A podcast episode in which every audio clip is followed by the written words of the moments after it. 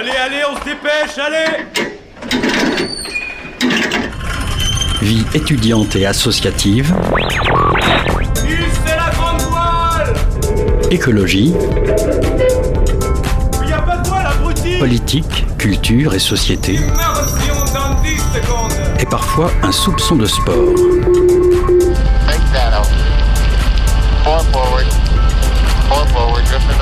Tout le monde est à son Du lundi au jeudi, 18h-19h, le sous-marin, la quasi quotidienne d'infos de Radio Campus Angers. 18h01 sur les ondes de Radio Campus Angers. Bonsoir à toutes et à tous. Bienvenue dans le sous-marin. Une baraque à frites à Angers, c'est le parti pris d'Hélène et Vincent Pécourt qui, il y a 6 ans, ont ouvert les frites Bonnel. Ils ont récemment obtenu la dixième place de la meilleure frite de France. Ils nous ont ouvert les portes de leur laboratoire pour comprendre comment on fait de bonnes frites. Dub, ce n'est pas de musique que nous parlerons ce soir, mais du dernier spectacle d'Amala Dianor. Dans ce spectacle, il laisse place à une multitude de techniques allant du voguing à la tectonique. Le tout dans un décor en plusieurs dimensions. On a eu la chance de la voir dans notre micro. Travailler dans le secteur du nettoyage est souvent synonyme de conditions de travail difficiles, entre pénibilité, horaires fragmentés, cadence intense. La société coopérative Vérifiable, lancée en Loire-Atlantique, s'engage à respecter ses travailleurs. Une initiative sociale et solidaire importante, développée par le reportage de la frappe de ce soir. Et Eline nous fait le point sur l'actu, vu par Angers Villactu. Ajustez vos gilets de sauvetage, le sous-marin, mais les voiles. 18h-19h, le sous-marin sur Radio Campus Angers. L'actualité de la semaine à Angers, un partenariat entre Radio Campus Angers et Angers Villactu. Bons- bonjour Eline. Salut Alice. Tout de suite, tu nous fais un récap des actus angevines vues par Angers Villactu et on débute par une info qui va intéresser beaucoup de monde. Terra Botanica recrute 150 saisonniers pour sa saison 2024. Après avoir enregistré une fréquentation record en 2023, le parc spécialisé dans le végétal annonce le lancement de sa campagne de recrutement pour la saison à venir. Un job dating est organisé ce vendredi 19 janvier afin de pourvoir 150 postes dans différents secteurs tels que l'accueil, l'animation et la restauration. Les candidats devront se présenter munis d'un CV et d'une lettre de motivation. Les intéressés sont invités à s'inscrire sur le site internet du parc dans la rubrique dédiée au recrutement. Pour ceux qui se demandent pourquoi certains conteneurs à déchets débordent en ce moment, Angers Loire Métropole a fait part de sa réponse. Si dans un précédent communiqué, un retour à la normale était annoncé dès le 15 janvier, c'est finalement vers la fin du mois que la collecte des déchets devrait rentrer dans l'ordre. L'agglomération angevine a annoncé que la collecte de ces conteneurs est perturbée en raison de difficultés rencontrées avec son prestataire. Sur près de 3000 conteneurs installés dans l'agglomération, Angers-Loire Métropole a indiqué qu'ils seraient pris en charge progressivement et la situation devrait être prochainement résolue. En soutien aux personnes touchées par le cancer, la deuxième édition de Nordic Cancer sera de retour le 4 février prochain au château, au château de Brissac. Organisée par l'association Cancer Ozon, cette matinée de randonnée et marche nordique a pour obje- objectif de contribuer financièrement à la recherche, aux soins et à l'accompagnement des patients. Les bénéfices de cette randonnée seront alloués à un établissement de cancérologie de la région des Pays de la Loire. Trois parcours de 5, 12 et 17 km, passant à travers les vignobles du Val-de-Loire, seront proposés. L'événement étant placé sous le thème de la Suède, les participants sont invités à se costumer en viking ou en celte. Les inscriptions sont ouvertes sur le site internet de l'association Cancer Ozon. Toujours en soutien aux personnes touchées par le cancer, cette exposition met en lumière l'art-thérapie face à la maladie. Organisée par la Ligue contre le cancer 49, l'exposition Regardez-moi, installée du 18 au 21 janvier à la Tour Saint-Aubin, présente le travail de femmes atteintes par la maladie. Lors d'ateliers d'art-thérapie, ces femmes ont choisi de partager leurs émotions et relations avec le cancer à travers 18 tableaux qui sont désormais exposés gratuitement au public. L'art-thérapeute, Lucille Agostini, explique que, je cite, Le but premier n'est pas la recherche de l'esthétique, mais bien de trouver une expression de soi qui stimule l'imaginaire. Place à une autre exposition qui aura lieu au Centre dramatique national Le Quai sur le thème du cinéma muet et plus particulièrement de Buster Kenton. Keaton. Keaton. Sous la forme d'une installation immersive, le Quai a décidé de rendre hommage à Buster Keaton. Célèbre comique muet américain, il est peu connu en France car souvent préféré à Charlie Chaplin. Célébrant les débuts du cinéma et le répertoire de l'acteur, des décors à l'effigie de gratte-ciel, d'un palais des glaces et même d'une jungle sont installés. L'exposition Buster Keaton, un garçon incassable, est à retrouver gratuitement du 20 janvier au 9 mars au Quai. En parlant de cinéma, mauvaise nouvelle pour la 36e édition du festival Premier Plan. Annoncé comme l'une des têtes d'affiche de l'édition 2024 de Premier Plan, Ken Loach, récompensé deux fois de la Palme d'Or à Cannes, ne pourra pas se rendre au festival. À quelques jours du début de l'événement, le réalisateur britannique est contraint d'annuler sa venue en raison de problèmes de santé. La programmation des films du réalisateur britannique sera tout de même maintenue tout au long de la 36e édition du festival, qui se déroulera, je le rappelle, du 20 au 27 janvier. Après le 7e art, c'est la littérature qui sera à l'honneur du 9 au 18 février lors de- des entretiens littéraires de la collégiale Saint-Martin. Pour sa sixième édition, l'événement se dote d'un programme qui s'annonce prometteur, avec la participation de 18 invités à travers 12 entretiens. Parmi eux, on retrouve la célèbre autrice Amélie Nothomb, l'animatrice et productrice Ève Ruggieri, ainsi que l'écrivain Jacques Attali. La billetterie étant d'ores et déjà ouverte sur leur site internet, je vous conseille de rapidement prendre vos places avant que l'événement affiche complet. Et pour finir, une autre mauvaise nouvelle, le complexe de loisirs Unicorn House, créé par le youtubeur angevin Vodka, ferme définitivement ses portes. En redressement judiciaire depuis près de 6 mois, c'est finalement mercredi 17 janvier que le youtubeur a fait part de la triste nouvelle dans un communiqué. L'Unicorn House, qui regroupait un skatepark couvert, un espace dédié aux jeux vidéo, une zone ludique et de la restauration, est placé en liquidation judiciaire. Le complexe fermera définitivement ses portes le 31 janvier prochain, après deux ans seulement de fonctionnement. Bah, merci beaucoup Eline. Merci. On se retrouve, euh, je crois, dans deux semaines. C'est bien ça. Et tout de suite, on écoute le reportage de la Frappe qui met en lumière la société coopérative Vérifiable, une société de nettoyage pas comme les autres. Pensée locale, un enjeu de société. Une émission des radios associatives des Pays de la Loire. En France, le secteur du nettoyage compte près de 2,3 millions de travailleurs et surtout travailleuses à près de 80%. Il a recours très largement aux personnes immigrées, deux fois plus que la moyenne des autres secteurs, et fait face à un important besoin de recrutement alors même que ces métiers sont dévalorisés et que les conditions de travail y sont difficiles. En Loire-Atlantique, une coopérative propose un autre modèle, c'est la société Vérifiable qui vient de remporter le prix régional de l'économie sociale et solidaire. Bonjour, je suis Laurent Hertière, je suis co-gérant de Vérifiable. C'est la première structure coopérative du Grand Ouest et de Loire-Atlantique en particulier euh, dédiée au nettoyage de locaux pour les pros et les particuliers. On fait les deux. Aujourd'hui, euh, Vérifiable, ce sont 32 personnes et nous avons à ce jour 8 associés qui sont également salariés de la structure. Comme toute coopérative, euh, le principe coopératif le plus important, c'est effectivement le partage de la valeur mais c'est également euh, les décisions qui sont prises, euh, on va dire, de façon démocratique. Un homme, une voix, ça ne se fait pas au prorata de votre implication financière dans l'entreprise.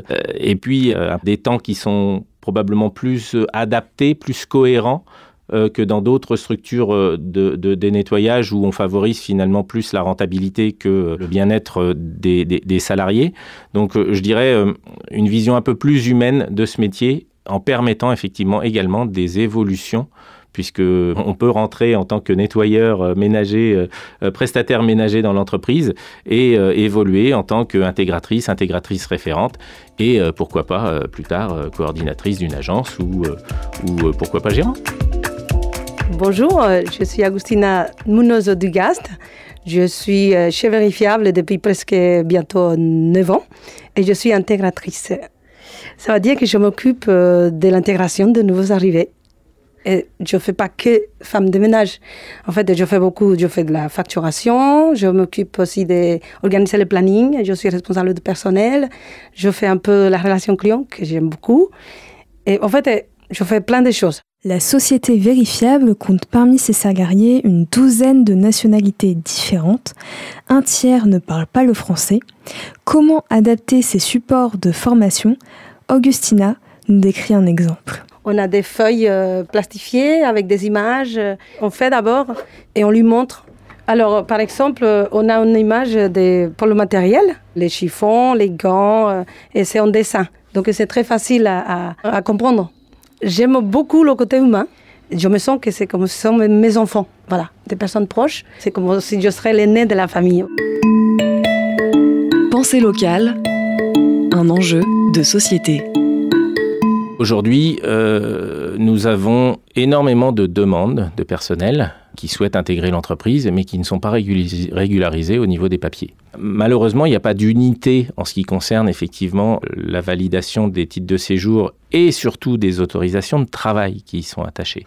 Euh, alors en tant que que gérant d'une structure employant 90% de personnel d'origine étrangère, je pense qu'il serait intéressant de valoriser les actions de ceux qui veulent travailler euh, maintenir les gens dans une situation de précarité avec euh, tout le tissu, euh, on va dire, des aides sociales, sans leur permettre de travailler, bah, c'est finalement scier la branche sur laquelle ils sont assises et nous-mêmes nous mettre dans une posture bah, d'impossibilité de répondre à une demande de service.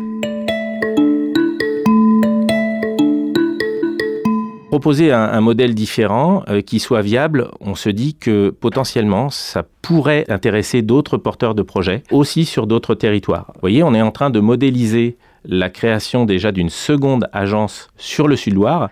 Et toute cette démarche d'accompagnement à l'accélération que nous avons réalisée avec euh, notre partenaire, les, les, les Écosolis, nous pourrions le mettre en œuvre, un essaimage probablement souple, ou une franchise coopérative, euh, soit euh, au niveau local, euh, mais pourquoi pas à- sur d'autres territoires euh, régionaux, ou, ou- ou- ou pourquoi pas avec une ambition un peu plus, euh, un peu plus importante. C'était Pensée locale, un enjeu de société. Une émission de la Frappe, la Fédération des radios associatives en Pays de la Loire. Un reportage de Jessie Mackenzie pour JetFM. 18h-19h, le sous-marin sur Radio Campus Angers. Vous êtes bien sur les ondes de Radio Campus Angers. Tout de suite, on fait une petite pause musicale, une invitation à la mélancolie, au temps des coquillages de Maimouna.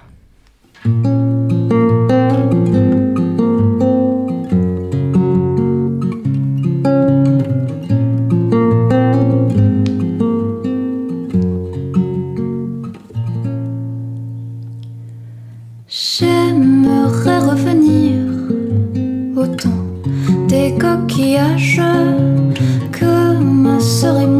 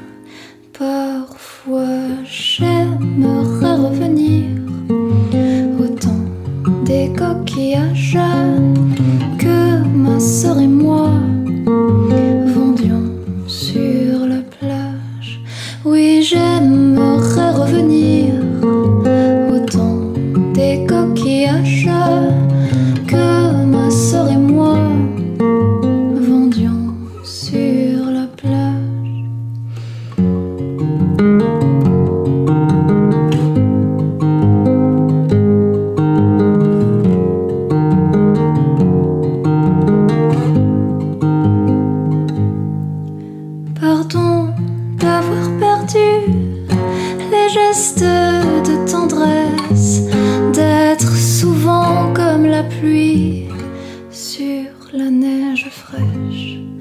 Pardon de douter de tout, même souvent de nous, et de dire que si je suis bien avec toi,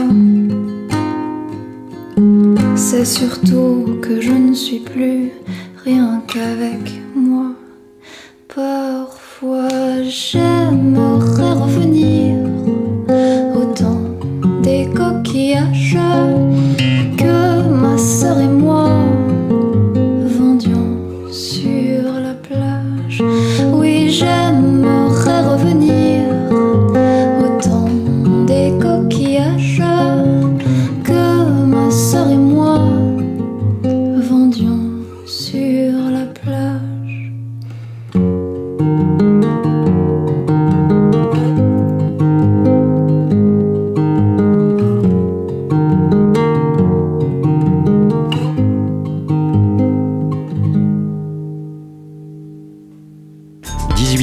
19h, le sous-marin sur Radio Campus Angers.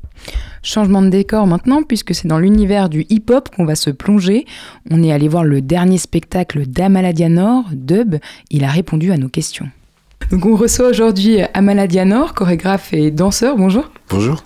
Issu du hip-hop, vous êtes formé à la danse contemporaine ici à Angers au CNDC dans les années 2000. On a pu voir mardi votre dernier spectacle, Dub, spectacle impressionnant tant par la présence scénique que par le décor. Euh, beaucoup d'inspiration pour ce spectacle. Euh, dans le descriptif, on peut lire que vous êtes allé collecter des danses au Burkina Faso, aux USA, en Inde, en France, en Afrique du Sud, en Italie. Euh, quelle est l'importance d'aller chercher autant d'influence dans votre spectacle? Alors moi, comme tu l'as si bien dit, je, viens de la danse hip-hop. Je viens de la deuxième génération de, de danseurs hip-hop. Et, euh, et, de mon temps, euh, c'était une une danse qui était euh, moins populaire qu'aujourd'hui. La danse euh, hip-hop, c'était quelque chose de très underground, euh, c'était très émergent. Et du coup, au fil des ans, ça s'est vachement démocratisé. On voit de la danse hip-hop partout dans le monde. Enfin, la culture hip-hop d'une manière générale, c'est largement démocratisé. Donc la culture hip-hop, c'est culture strip, la mhm. Le rap, le graffiti, mhm. la danse, le, le, beatboxing. Et et, en fait, tout ça, là, à l'époque, c'était euh, voilà, c'était notre cocon, c'était notre domaine underground. Et maintenant, ça a vachement bougé. Et moi, ce qui m'intéressait, c'est avec euh, justement cette proposition, c'était de donner à voir cette nouvelle génération héritière de la culture hip-hop et voir comment ils se l'étaient approprié et comment cette danse euh, avait évolué. Et pour ça, je suis allé euh, dans un premier temps en Afrique du Sud. J'ai fait un projet l'année dernière avec euh, une compagnie euh, sud-africaine qui s'appelle Levia Catleong. Donc je suis parti en résidence à Johannesburg, plus précisément à Catleong, qui est un township à côté de Johannesburg. et ça m'a reconnecté avec le danseur hip-hop que j'étais, que j'avais oublié, puisque maintenant je suis euh, un chorégraphe euh, institutionnalisé, euh, avec mm. un label chorégraphie contemporaine, etc. Et du coup, je suis dans, un, dans une démarche chorégraphique qui m'a éloigné de, de, ma base, de mes, de mes racines de danseur hip-hop. Et, et le fait de passer du temps en Afrique du Sud et de découvrir que là-bas, ils ont créé un propre hip-hop, un hip-hop 100% africain, parce que bon, on sait tous, le hip-hop, ça vient des États-Unis. Euh, avec, euh, ça s'appelle la pansola. Euh, pansola, c'est un style vestimentaire, c'est une danse avec des, avec des sifflements, avec une très haute tonicité au, niveau des jambes, influencée par la house dance, par la danse irlandaise, par la street dance aussi. Et du coup, là, je me rends compte que là, il y a une nouveauté, il y a une, euh, une nouvelle façon d'aborder euh, l'underground ou bien une nouvelle façon de résister. Et, euh, et c'est ça que j'ai trouvé pertinent et ça m'a ça a piqué ma curiosité pour me dire mais qu'en est-il des autres endroits Et du coup, euh, grâce Une façon de résister. C'est euh, la danse, c'est aussi euh, c'est important de, de, politiser ce, la, danse. C'est totalement un acte de résistance dans la mesure où, par exemple, concrètement, lorsqu'on veut faire de la danse et qu'on n'a pas les moyens pour aller dans un studio pour payer des cours de danse classique ou mm. autre, ben, on passe par l'autodidactie, on, on apprend par soi même on regarde, on pioche et, on, et, et justement, c'est des danses qui peuvent se pratiquer n'importe où. Euh, il y a justement euh, des cercles euh, où les gens se retrouvent, des endroits, des univers, et tout ça c'est porté par des musiques, des DJ qui sont très très novateurs dans leur manière d'accorder, de, mixer et de, de, de proposer de nouveaux beats pour que finalement la danse puisse elle aussi s'adapter et se renouveler. Et c'est tout ça qui fait qu'en fait au-delà de l'aspect politique, parce que là, là j'ai parlé de l'Afrique du Sud, la Peninsula, c'est euh, un mouvement qui est né post-apartheid, donc il a fallu que euh, ces danseurs-là des townships puissent euh, s'approprier, en tout cas, cette nouvelle façon d'exister dans cette société traumatisée.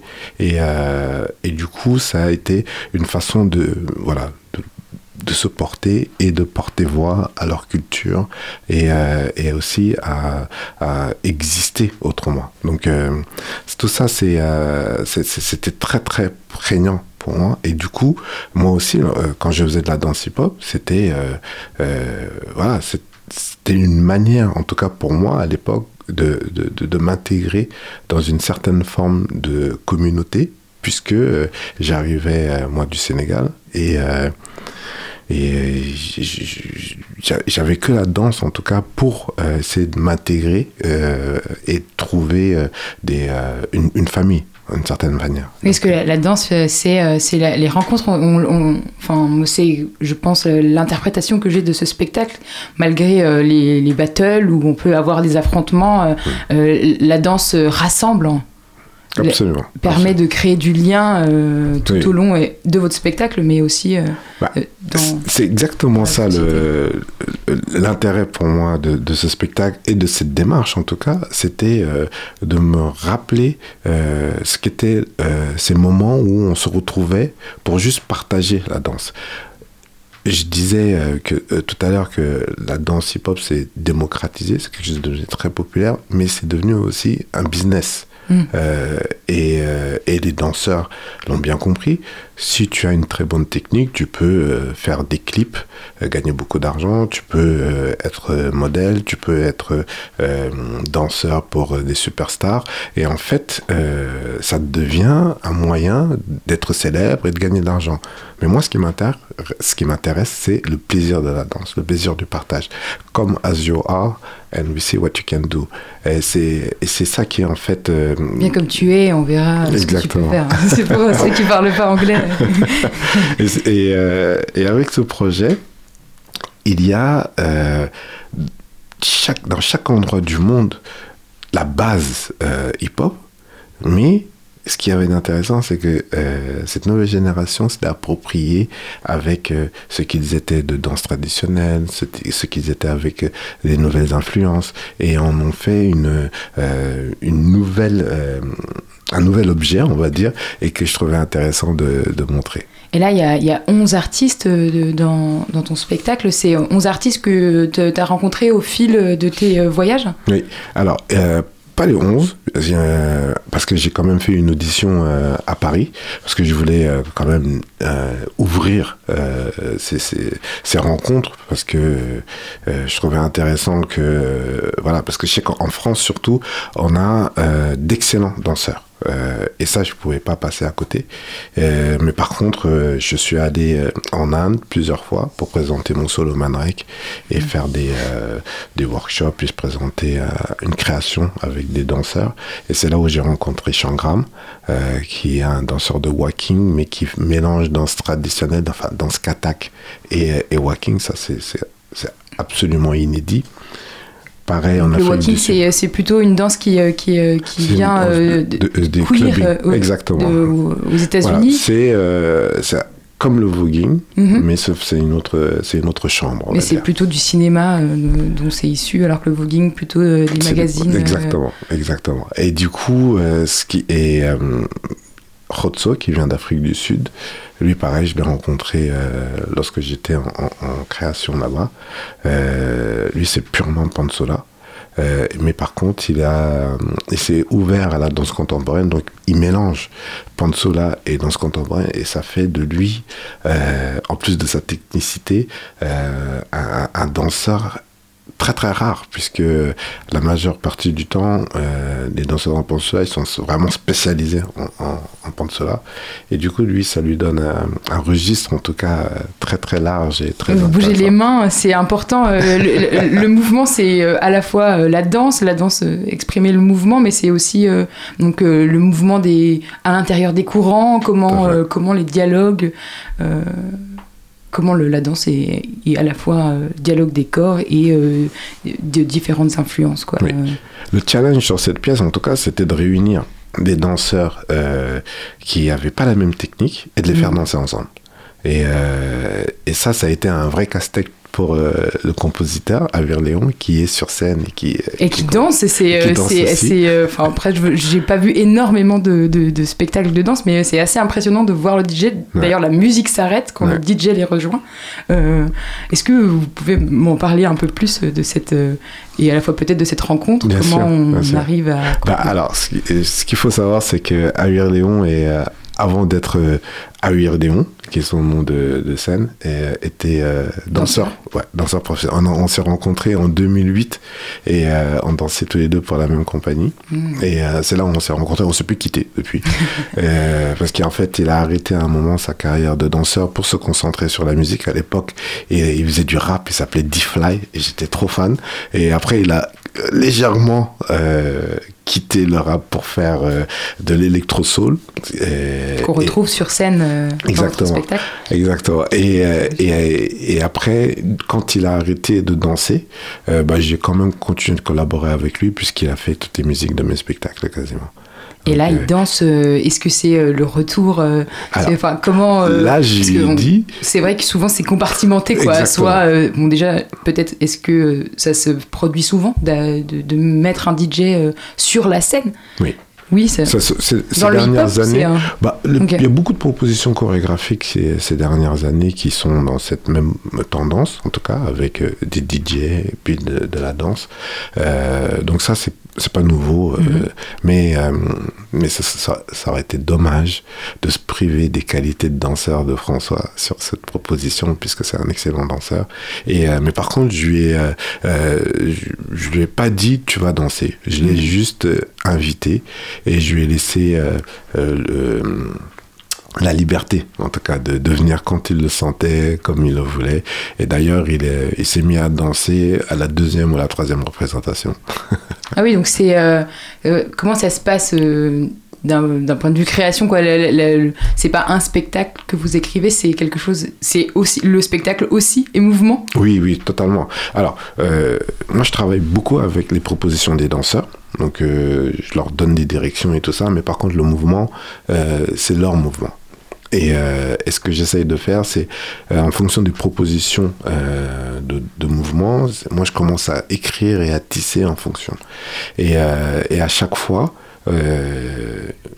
une fois que le spectacle, enfin la structure chorégraphique est, est posée, je laisse une- un espace, en tout cas une marge pour que les choses puissent bouger à l'intérieur. Et ces, ces espaces de liberté aussi donnent euh, la place à, aux ajustements ou aussi la place à, à François de se dire bah, peut-être là, euh, je fais rien, euh, et puis je peux aller danser avec, euh, avec des danseurs. Donc c'est euh, c'est improvisé quoi. Alors, c'est pas improvisé. Euh, Cet espace est disponible et à partir du moment où euh, voilà, on s'engage physiquement, il est de mon rôle d'ajuster, de peaufiner plutôt ce mouvement-là, plutôt cette direction-là, plutôt en connexion avec telle personne et ensuite voilà, on commence à construire ensemble. Et euh, j'ai pu lire aussi que c'était euh, un peu euh, faire donc parler la jeunesse, etc. Et la jeunesse connectée. Mm. Comment, comment les, les réseaux sociaux ont eu un impact sur les pratiques euh, de danse Bah, C'est-à-dire que le force est de constater que toute cette génération est hyper connectée, comme je disais tout à l'heure, euh, via Instagram. Euh, ils ont, c'est là où ils trouvent euh, les- leurs plans. euh, c'est là où ils, euh, ils se font connaître, c'est là où ils, ils communiquent.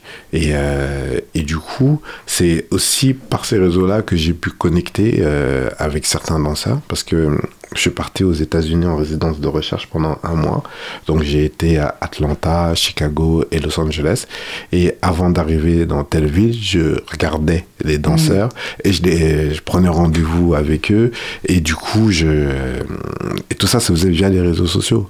Avant, c'était, on savait qu'il y avait une soirée hip-hop, euh, il y avait tel DJ qui se produisait à tel endroit, on y allait et t'étais sûr de trouver les danseurs. Maintenant, comme ils sont, comme il y a déjà énormément d'événements, bah t'es pas sûr de les croiser quoi. Donc euh, les réseaux sociaux sont très aidants. Ah, on est obligé en fait, c'est trop éparse quoi, parce que Ouais. on en parlait un petit peu tout à l'heure. euh, euh, le hip-hop, euh, c'était aussi quelque chose euh, euh, qui se faisait euh, un peu de manière euh, impromptue. Ouais. tu prends un carton, etc. Euh, maintenant, ça s'est démocratisé, mais en fait, ça s'est euh, individu... euh, non, pas individualisé, mais si un peu quand même, mais euh, invisibilisé dans l'espace public, quoi, parce que c'était aussi un peu investir la rue, quoi. Oui, bah alors là, maintenant, il y a tellement d'événements.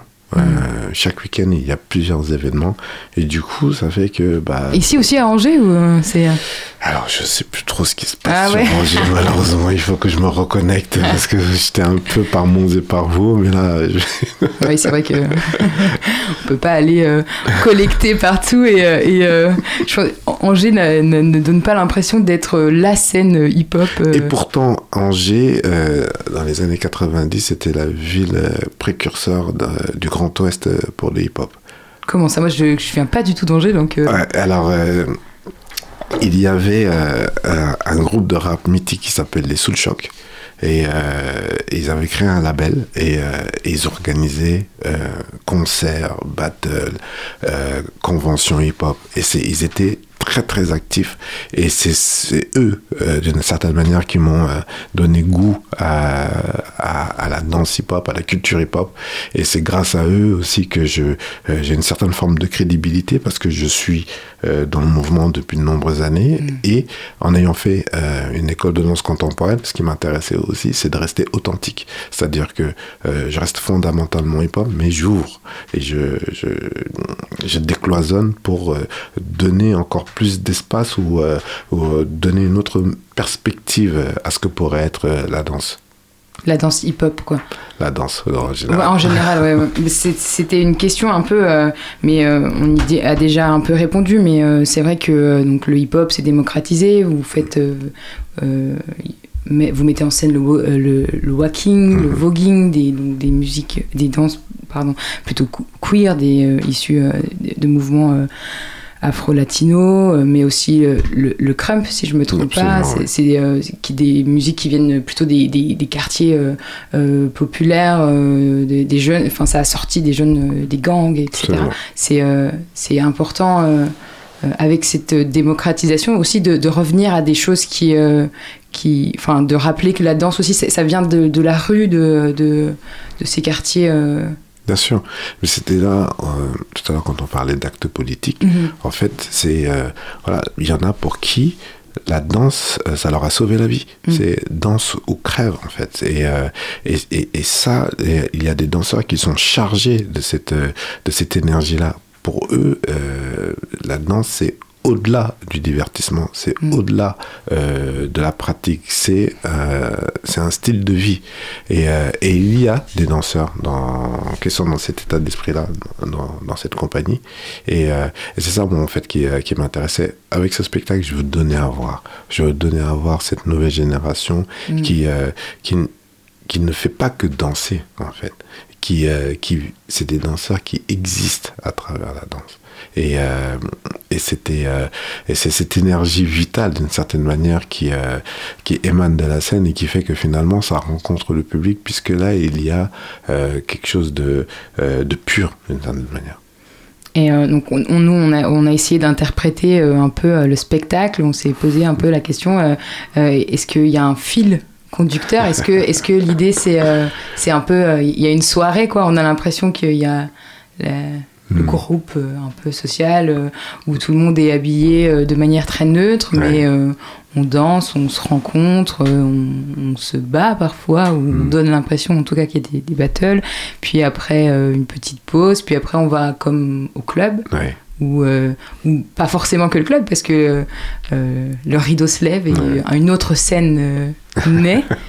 Et, et ensuite, la fin, des musiques un peu ouais. C'est ça Ouais. Est-ce que est-ce que le, le- y a un...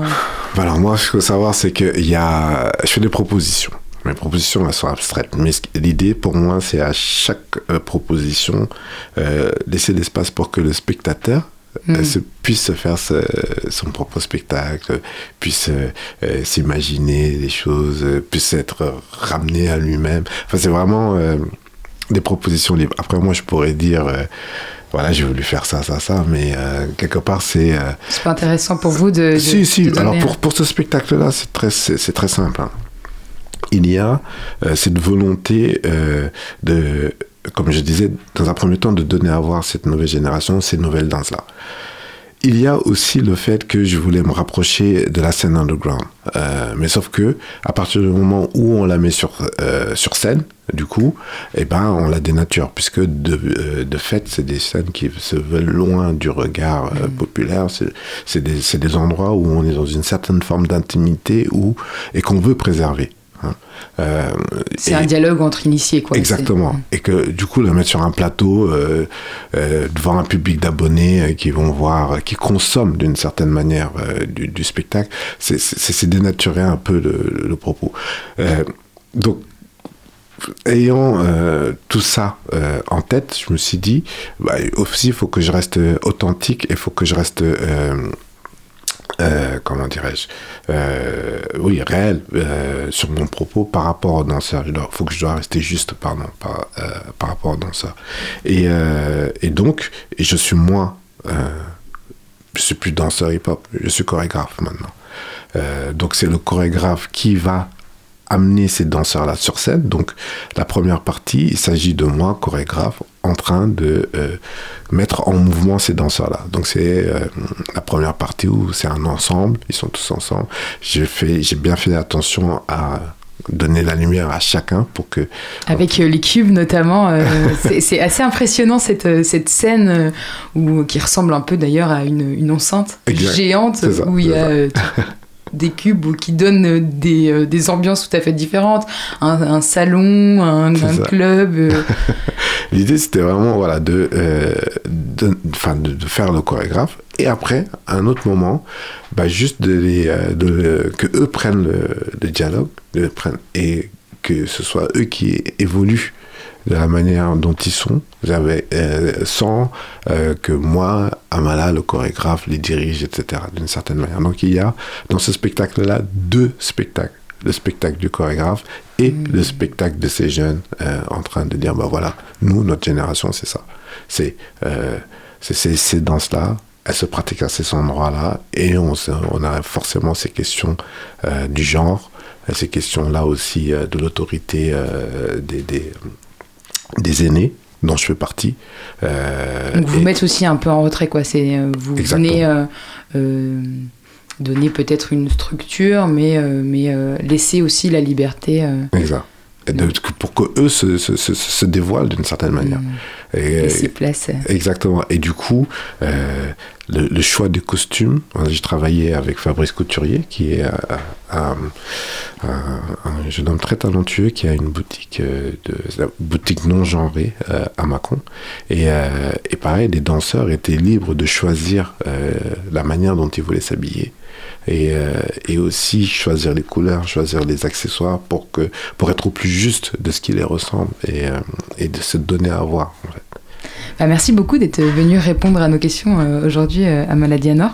On, on retrouve ce spectacle donc l'année prochaine à La Roche-sur-Yon le C'est ça. 9 janvier ou à Douai au mois de février, à Quimper pour les plus proches d'ici. En tout Mhm. cas, sinon il y, a, il y a plein de représentations. On peut les voir sur le site de la compagnie, Tout à fait. amaladianor.com. Des festivals peut-être cet été? Cet été, à Tanzin Auguste à Berlin, euh, plus euh, Yuli Dance à Amsterdam. Euh, on va aller aussi euh, dans quelques festivals qui sont en construction là. euh, euh, enfin, les dates sont en construction pour les festivals euh, en, en Italie. Ouais, ben super, merci beaucoup. Merci à vous. Et pour accompagner ce spectacle, Amaladia Nord s'entoure d'Awir Leon, DJ et ancien danseur professionnel. On écoute What's Good.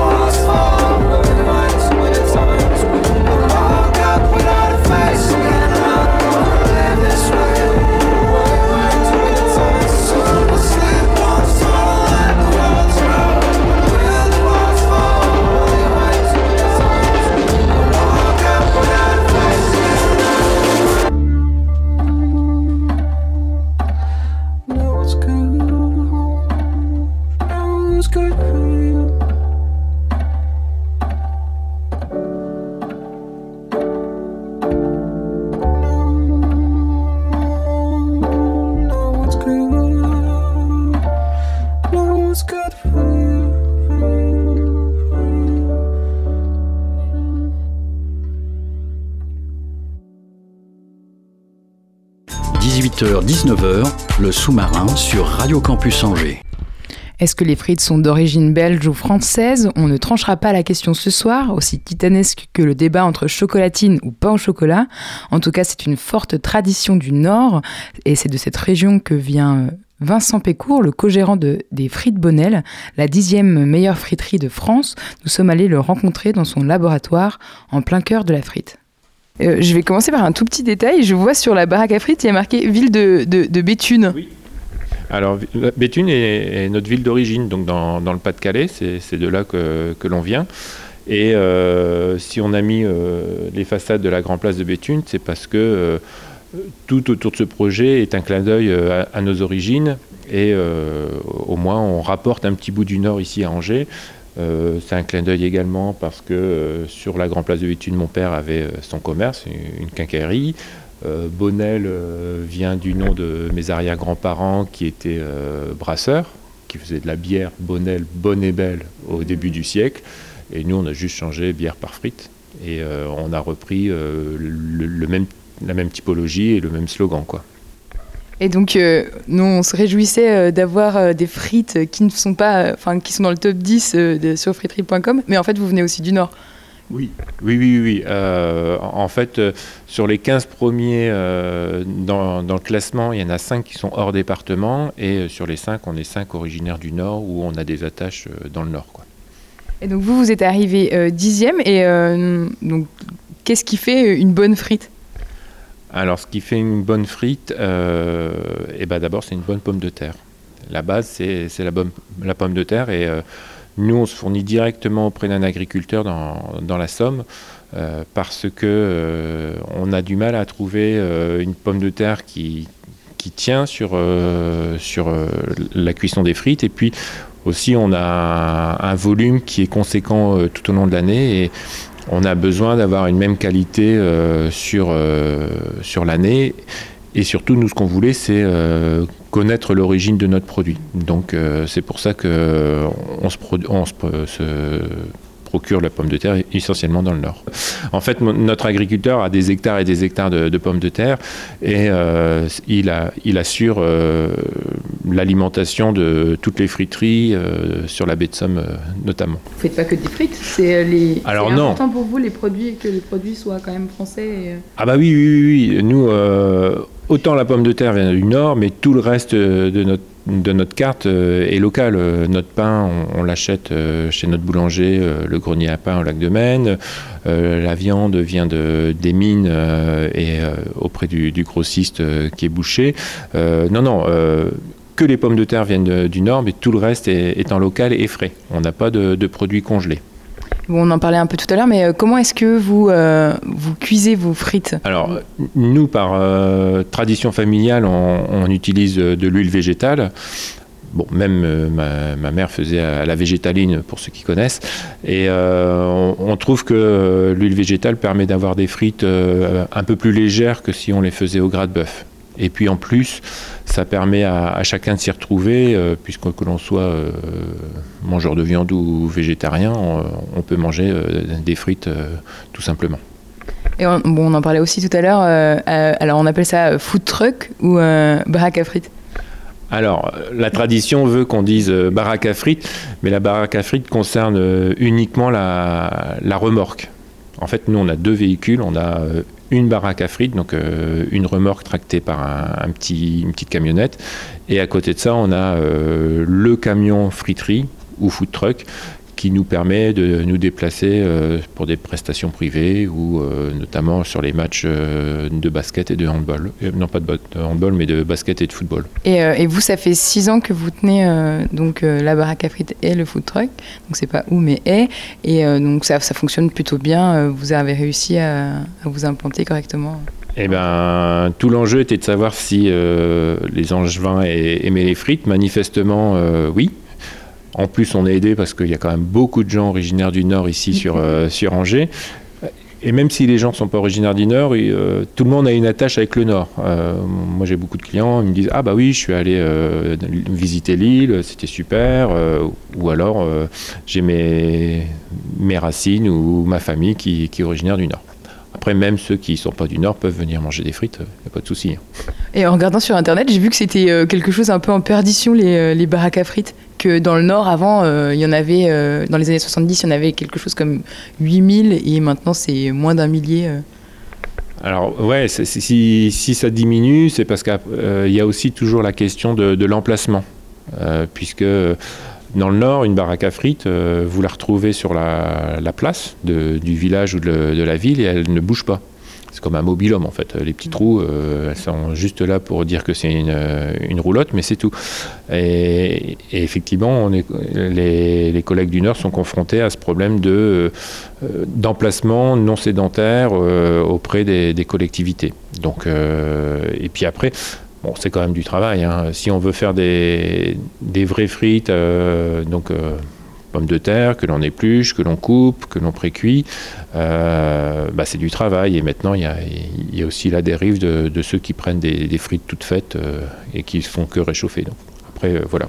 Est-ce que vous, c'est un parti pris C'est que euh, du- des produits frais?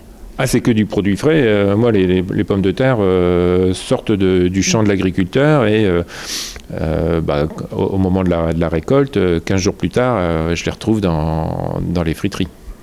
Et j'ai pu lire aussi, et alors moi je viens, j'ai jamais été dans le Nord, je viens pas du tout du Nord, qu'il y avait certains clients qui venaient avec euh, des saladiers. C'est quoi cette. euh, et c'est une tradition aussi dans le Nord euh, Ouais, ouais, ouais, c'est une tradition, mais même ici sur Angers, moi j'ai- plein de clients qui viennent chercher que des frites. Parce que euh, bah, à la maison, on n'a pas forcément une friteuse, ça peut sentir aussi euh, un petit peu l'huile. Donc, euh, c'est souvent le, samedi soir et le dimanche soir, les clients viennent avec leur, saladier et puis ils prennent 2, 3, 4 portions en fonction de, leurs besoins. L'avantage du saladier ou de la cocotte ou euh, du faitout, c'est que bah, les, frites restent un petit peu plus chaudes et puis c'est plus sympa à mettre à table que des barquettes. Ça fait des emballages en moins aussi. Et donc, on en a aussi parlé un peu en off. euh, vous n'avez pas toujours été dans la frite? Non, non, non, non. Avant, j'avais un, un autre métier euh, qui était aussi passionnant. Et puis, euh, j'étais directeur d'école. Et au fil d'une carrière assez, riche, il arrive un moment, on a besoin de se remettre en challenge et puis de recréer de, nouveaux projets, en fait. L'ambition que je, pouvais avoir pour, pour les élèves, bah, maintenant, je, je l'ai pour la société et puis pour la faire évoluer. Merci Vincent d'avoir répondu euh, à mes questions. Et comme il était parti faire des frites euh, pour des clients, je suis partie poser des questions à sa femme qui l'a rejoint dans l'aventure. Hélène Pécourt, donc je suis l'épouse de Vincent Pécourt. Vous tenez ensemble la friterie Bonnel. Voilà, tout à fait. Oui, oui, c'est un projet de, de famille à l'origine. Donc Vincent a créé tout seul la friterie. Moi, j'avais un autre travail euh, en en parallèle. Et en 2021, donc j'ai quitté mon travail pour euh, pour euh, voilà pour venir en renfort auprès de, de Vincent qui, qui avait beaucoup de travail et c'est ça commençait à devenir compliqué d'être seul dans la friterie. Et donc vous dites un projet de famille, est-ce que c'est euh, quelque chose euh, et, enfin, qui est lié à, à votre histoire Vous aussi, vous venez du Nord, c'est ça? Oui, oui, moi je viens du Nord également, tout à fait. Ma famille est dans le Nord. Et euh, projet de famille, oui, on monte euh, pendant les vacances euh, sur Béthune, principalement où sont nos, familles respectives, et on, déguste systématiquement une, frite. Et, voilà, et on s'est dit pourquoi pas créer ce type de, restauration sur Angers. Parce que qu'est-ce qui fait la- frite du Nord? Est-ce que c'est plutôt le, le fait que ce soit dans une baraque à frites ou c'est il y a vraiment une recette spécifique signée du Nord? Non, je pense que c'est vraiment le concept de la baraque à frites euh, qui séduit dans le Nord. Euh, c'est un lieu convivial où, les habitants se retrouvent. Euh, c'est également une offre de restauration qui est pas chère, donc qui, permet en fait à tout type de population de se retrouver, d'échanger et de partager un moment autour d'un cornet de frites. Voilà, donc c'est plutôt le concept. Et vous, ça a été une évidence de, de quitter votre tra- travail pour, euh, pour euh, aller dans, dans la frite ou euh, vous travaillez dans quoi Si vous voulez bien me, me le dire? Je travaillais dans le transport de, de voyageurs euh, à l'exploitation d'une entreprise d'autocar en Loire-Atlantique. Voilà, et j'avais j'avais également envie de rejoindre Vincent dans cette aventure. Et là, aujourd'hui, euh, donc vous constatez que euh, les, les Angevins aiment particulièrement la frite du Nord. Euh, alors au début c'était un petit peu compliqué parce que le concept de baraque à frites euh, n'était pas du tout connu sur Angers. Donc c'était vraiment un vrai challenge euh, de, de- créer cette baraque à frites, de faire découvrir aux Angevins ce concept. C'est sûr qu'au début, en 2018, on n'était pas du tout euh, serein hein, sur cette création. Et puis, euh, et puis au fil des années, euh, voilà, le bouche à oreille a fonctionné. Et aujourd'hui, je pense que voilà, je pense que nous sommes reconnus sur Angers pour pour la qualité des frites, voilà, qu'on fournit quotidiennement. Oui, parce que vous me disiez tout à l'heure que, que donc vous avez, au début, vous n'aviez qu'un seul véhicule et quand vous allez pour des événements, on vous appelait pour vous demander si vous aviez mis la clé sous la porte. Oui, c'est exact. On a commencé l'activité avec une seule friterie, hein, qui était positionnée principalement sur le parvis du cinéma Pathé Gaumont. Et euh, au fur et à mesure, on avait beaucoup de demandes en événementiel euh, pour des repas d'entreprise, pour des brocantes, pour des anniversaires, des mariages. Donc, on, s'est absenté à plusieurs reprises du parvis du cinéma Pathé Gaumont. Et voilà, et les clients nous cherchaient, hein, tout simplement, ils nous cherchaient parce qu'on était moins présents sur le parvis ou moins régulièrement. Et voilà, donc d'où l'idée voilà, d'acheter un deuxième véhicule pour pouvoir, euh, pour pouvoir être plus régulièrement sur le parvis et avoir un deuxième véhicule pour répondre à toutes les demandes d'événementiel. Donc là, vous, vous préparez un événement pour demain. Et donc, euh, pourquoi euh, c'est important de préparer euh, peut-être à, à l'avance les frites Bon, sûrement pour un souci logistique, mais, mais peut-être aussi dans la qualité de, de cette frite? Oui, c'est toujours important de laisser reposer la frite au froid pendant une nuit. Euh, donc il y a une pré-cuisson qui est faite et puis après, la- donc une fois que la pré-cuisson est faite, on les laisse reposer une nuit au froid. Euh, et après, donc on effectue la deuxième cuisson. Voilà, mais c'est important en fait qu'elles puissent se reposer au froid pendant une nuit euh, avant la deuxième cuisson et elles sont beaucoup meilleures. Enfin, elles sont meilleures dans plus croustillantes avec ce type de. De- L'huile, elle s'infiltre mieux, ça crée. enfin, vous- Oui, tout à fait, oui, oui. L'hu- L'huile, c'est un- oui, et puis elles sont plus croustillantes euh, à l'extérieur. Voilà, donc c'est un pari, euh, un pari réussi maintenant que vous êtes euh, couronné euh, de la dixième euh, meilleure frite euh, de France. Oui, oui, oui. Enfin, c'est grâce à nos clients surtout hein, qui ont voté sur le site. C'était euh, voilà, c'est la fidélité des clients. euh, et c'est uniquement les votes des clients qui nous permet voilà, qui, qui nous permet aujourd'hui d'être en dixième position au, au niveau national. Voilà, avec l'objectif de faire beaucoup mieux, bien entendu, en, en 2024. Ben, on verra ça, on verra ça. Donc on vous retrouve euh, au festival Civel, c'est ça? Euh, Pendant toute la semaine? Alors, on est au salon professionnel Le Cival, au parc des expositions à Angers, donc trois jours au Cival. Voilà, c'est ça, voilà, ça fait plusieurs années que nous y sommes. Voilà, c'est un gros salon professionnel, et donc là, on est en plein, voilà, plein préparatif pour ce salon pendant trois jours. Eh ben, on vous souhaite euh, bien, bien de la vente. Et donc, on vous retrouve sur le parvis euh, du cinéma euh, du mardi au vendredi de 11h30 à 14h. Et le, le soir, euh, au- du vendredi au dimanche, de 18h30 à, à 21h30. Tout à fait, c'est bien ça. Merci beaucoup d'avoir répondu à mes questions. Merci. Le sous-marin termine sa traversée sur le 103 FM. On remercie Timothée à la technique, Étienne à la programmation musicale et Hugo à la coordination. Merci à toutes et à tous de nous avoir suivis. Nous, on se retrouve la semaine prochaine pour une programmation tournée autour du festival Premier Plan. D'ici là, restez bien à l'écoute de Campus et surtout, n'oubliez pas, les bonnes ondes, c'est pour tout le monde.